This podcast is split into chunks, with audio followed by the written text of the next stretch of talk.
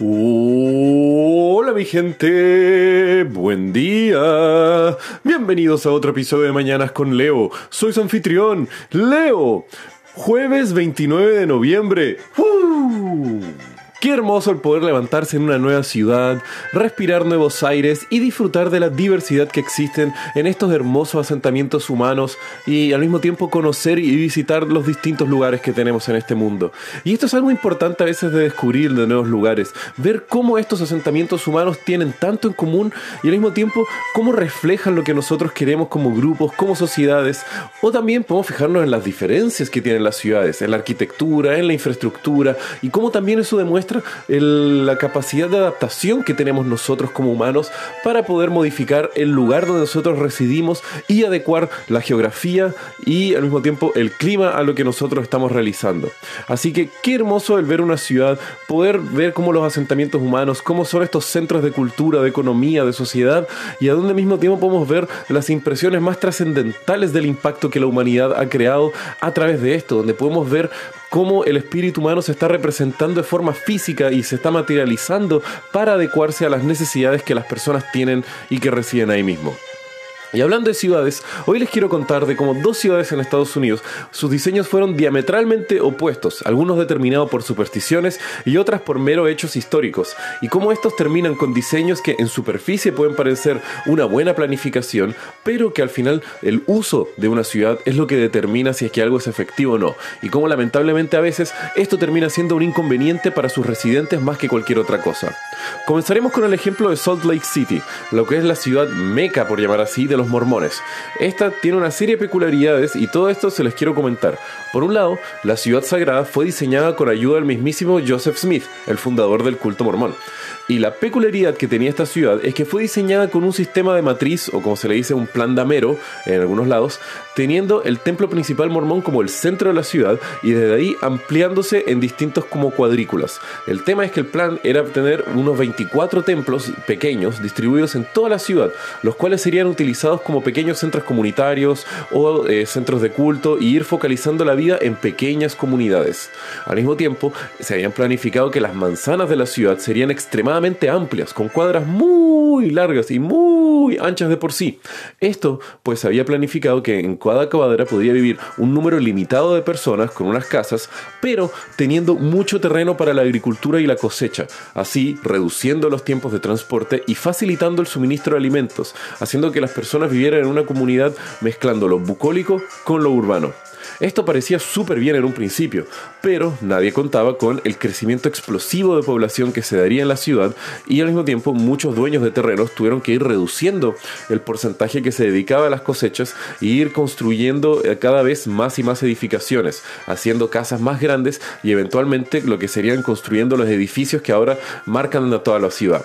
Esto llevó a que ahora Salt Lake City es una ciudad con cuadras extremadamente largas y anchas, dificultando el tráfico de peatones y de vehículos, pues la ciudad nunca fue planeada considerando la concentración de personas o los medios de transporte del mundo moderno.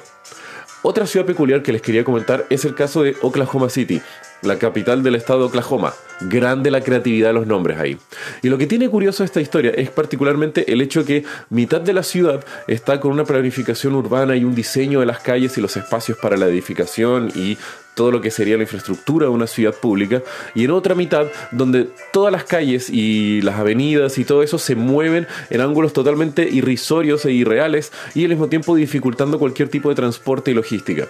Y esto se debe principalmente a que la fundación de la ciudad viene un poco antes de que en los 1880 el gobierno federal de Estados Unidos quería incentivar a la población que se fuera hacia los estados eh, más hacia el oeste después de todo lo que fue el destino manifiesto y la guerra con México, para poder ir rellenando los estados creados hasta llegar a California. Y una de las cosas que hacían era simplemente estar regalando tierra a quienes tuvieran el coraje y las ganas de irse a vivir a un lugar totalmente inhabitado. Muchas veces estos lugares tenían problemas con eh, los, pueblos originarios que vivían ahí, que habían sido desplazados, o al mismo tiempo la misma naturaleza era una gran amenaza para los residentes de esos lados. Y fue así como eh, el estado de Oklahoma entregó en 1889 más de 8.000 kilómetros cuadrados a simplemente quien siquiera fuera en un concurso abierto. El tema fue que más de 50.000 personas a caballos, carretas, a pie, lo que fuera, se disputaron por tener un pedacito de tierra. Y fue así como el 22 de abril de 1889, eh, eh, más de 10.000 personas se asentaron en lo que ahora se conoce como ah, Oklahoma City.